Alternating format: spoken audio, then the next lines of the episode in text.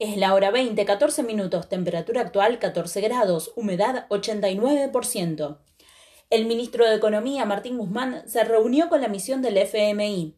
El encuentro forma parte de la ronda de consultas que los técnicos del organismo llevan adelante en el país para intercambiar opiniones con los funcionarios argentinos sobre el programa de sostenibilidad de la deuda. Los trabajadores de subterráneos suspendieron el servicio de la línea C debido a las fallas técnicas que limitaron la cantidad de formaciones disponibles.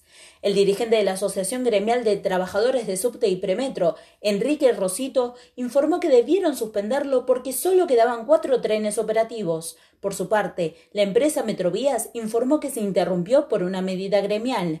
Es la hora 20, 14 minutos, temperatura actual 14 grados, humedad 89%.